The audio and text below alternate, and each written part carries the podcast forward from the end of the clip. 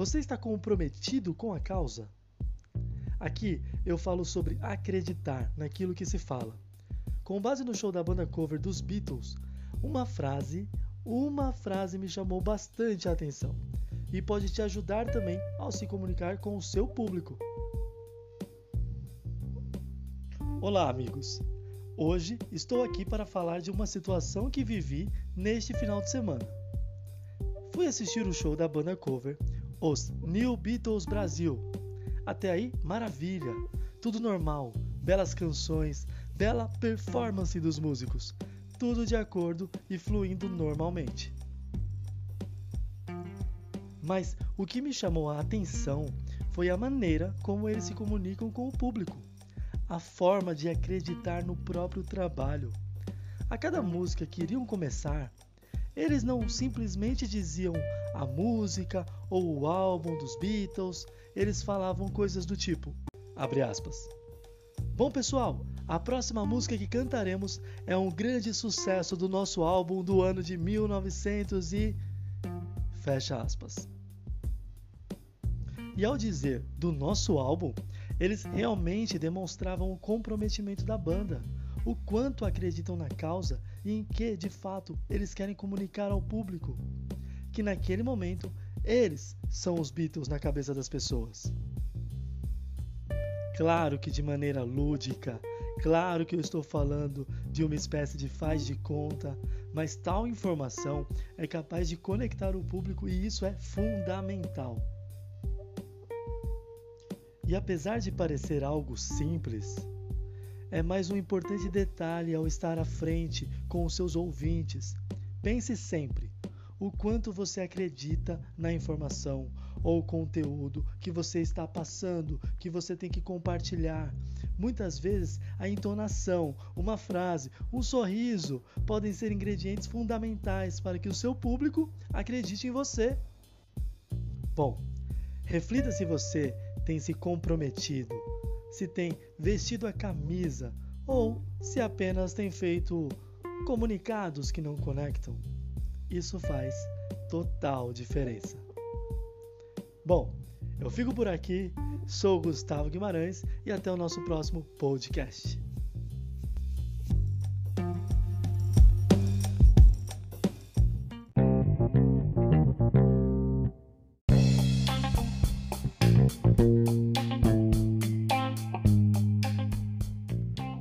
Liderar é conhecimento, mas aqui falo um pouco sobre a importância do conhecimento aliado à prática, quando o assunto é liderança. Quando falamos de liderança, é preciso saber que isso é mais que um conceito. A teoria é fundamental, a leitura, então, de extrema importância. Me lembro de uma pesquisa antiga, de aproximadamente uns 10 anos, que dizia que o brasileiro lê pouco. Aliás, lia muito pouco, quatro livros por ano. Pois bem, ao pesquisar esta semana, vi que aumentamos. Hoje em dia, a nossa média está em 4,94 livros por ano. Podemos melhorar bastante, sim, mas vamos pensar pelo lado positivo. Houve uma melhora, pequena, porém, uma melhora. Agora, voltando ao nosso tema sobre liderar, se você busca por livros e conteúdos com este assunto, que tal agora ir para a parte 2, para a prática? Este é o segundo passo. Você já leu, já está no seu cérebro. Agora, vai para cima. E na sequência, vai praticar tais táticas de liderança que tem abastecido seu cérebro. Caso contrário, você vai apenas jogar e jogar e jogar informações. Isso não te torna líder. Vale a pena lembrar que, assim como livros, revistas, conteúdos da internet, de maneira geral, sites, blogs, artigos espalhados por aí, podcasts, enfim, podem lhe ajudar demais com os resultados que pretende atingir com a sua equipe. Só que, muito mais que o conceito, assim como eu já falei, preste atenção: é preciso ter atitude para liderar. Repito, dessa forma, quero deixar claro que não adianta se tornar aquela pessoa que diz entender, saber muito de liderança, saber como tratar o seu grupo, só porque leu determinado livro, só porque leu vários artigos, conhece determinados autores da área e não coloca isso em prática. Não adianta. Você tem que à luta, você tem que dar a cara a tapa. Você acha que só isso, só a informação vai te fazer líder? Não tem que correr riscos e tem que assumir a bronca. Claro que ter o poder de liderança não lhe torna um profissional melhor do que os demais, não é isso. Porém, ajuda muito. É um perfil cada vez mais requisitado, se é que você me entende, cada vez mais buscado pelo mercado. Porque nessa figura de líder, normalmente as pessoas conseguem juntar ali proatividade, saber falar em público, raciocínio rápido e o melhor, saber também ser liderado. É de extrema importância e isso ajuda muito, como foi falado, na sua empregabilidade. Então, olha só, por fim, para acabar esse nosso bate-papo aqui, para que eu vá embora e te deixe em paz, pensa, já leu? Já. Já se informou? Já. Já colocou uma série de informações na sua cabeça? Sim. Agora deixa de medo e tente. Teste. Isso é ser líder. Ah, Gustavo, se não der certo, vai dar errado sim em alguns momentos. Só que é assim que você vai aprender. Tentativa e erro, tentativa e erro. Quanto mais conhecimento, quanto mais informações, menos erros você terá ao longo das suas próximas tentativas. E com o tempo, melhor líder você se tornará. Simples assim. Eu fico por aqui, sou Gustavo Guimarães e até o nosso próximo podcast.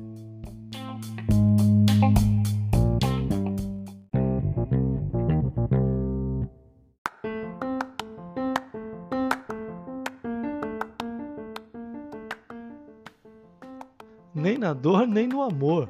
Aprenda com humor. Abre aspas. Se o que está fazendo for engraçado, não há necessidade de ser engraçado para fazê-lo. Fecha aspas, Charlie Chaplin. A ciência já provou que o humor contribui para o aumento da fabricação de endorfinas em nosso corpo, fortalecendo o nosso sistema imunológico, ou seja, pessoas bem-humoradas são mais saudáveis. E que o sorriso movimenta menos músculos que uma cara fechada. Isto é, pessoas felizes aparentam ter menos idade do que de fato têm. Estes dados nos mostram a importância do riso diariamente. E se você também trabalha com treinamentos, pense a respeito. E passe também a proporcionar isso à sua plateia como grandes oradores já o fazem. Para me entender melhor, vou lhe contar uma breve história.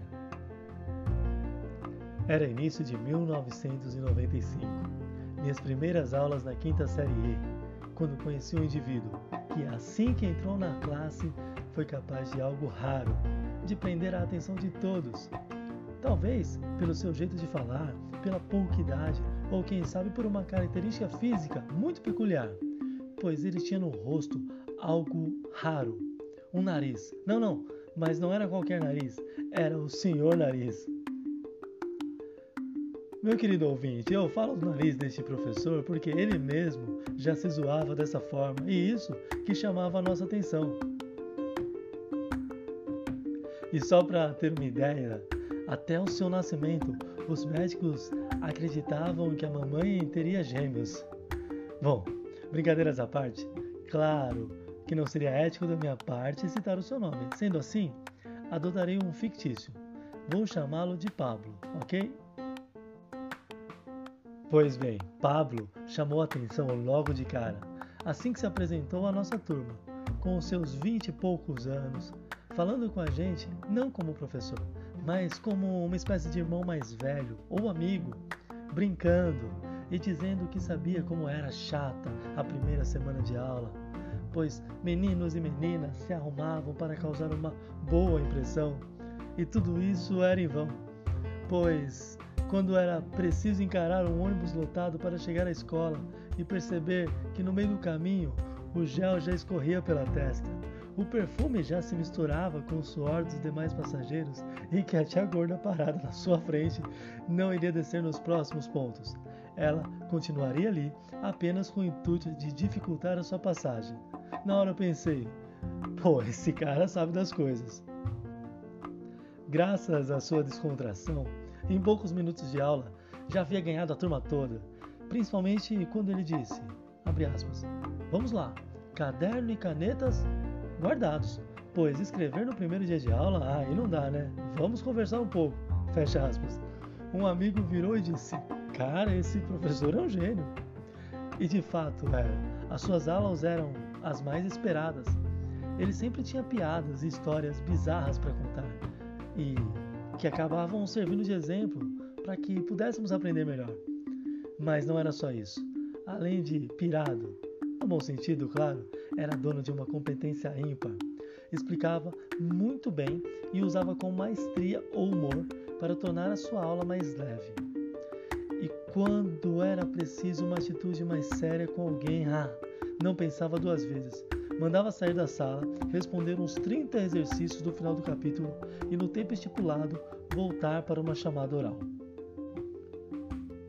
Tive a honra também de estudar com ele na sexta série e nestes dois anos aprendi muito, não só de matemática, como também relacionamento, dedicação, profissionalismo, a importância da troca de sexo. Oh, brincadeiras, brincadeiras, é claro. Sobre profissionalismo ele não falou muito não. Bom, brincadeiras à parte, um dos melhores professores que eu já tive. Seus ensinamentos ultrapassavam as experiências, deixando um legado como poucos profissionais foram capazes de deixar. O mais importante é que muitos dos seus exemplos me acompanham até hoje, e mesmo com características diferentes, sempre que posso, utilizo o humor nas aulas, palestras ou treinamentos, tentando ao máximo também servir de exemplo aos que assistem às minhas aulas. Creio que, pelo fato de fazer apresentações de stand-up comedy, hoje eu consiga passar esta descontração de maneira um pouco mais natural, sabe, do que no começo.